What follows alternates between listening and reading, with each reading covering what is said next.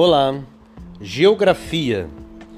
Eu não estou falando da geografia que você estudou na escola, mas ela serviria muito para esse podcast. Às vezes as coisas não estão acontecendo na sua vida. O tempo todo as pessoas falam sobre isso e contam histórias bonitas dizendo não está acontecendo, mas vai acontecer. Isso é incrível em determinada fase da sua vida. Hoje não deu, mas amanhã vai dar. Eu te digo que muitas vezes o que está associado ao seu temporário fracasso, momentâneo fracasso, é a sua geografia. Parece brincadeira, mas não é. Existem questões espirituais de domina dominações territoriais que eu explicaria melhor pessoalmente, mas basicamente eu queria dizer para você que existem áreas geográficas onde as coisas na sua vida não funcionam. Para para pensar, esquece a teoria, esquece o achismo, pensa, se algumas coisas que não acontecem na sua vida do jeito que você gostaria, não acontecem, por exemplo, na região A, quando você está ali com a família, quando você está em volta da família ou está em, perto de alguns amigos do trabalho, nada acontece. Você não fecha um negócio, você não, não tem um aumento de salário, você não consegue um emprego.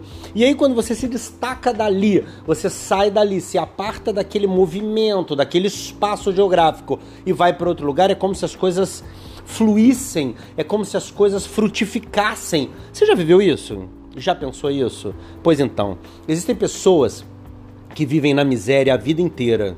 E aí elas se condicionam porque estão acondicionadas num determinado espaço e elas não entendem que aquele espaço não foi feito para elas prosperarem.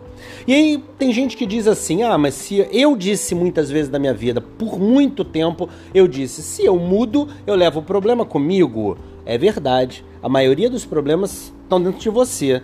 A maioria dos problemas você leva com você.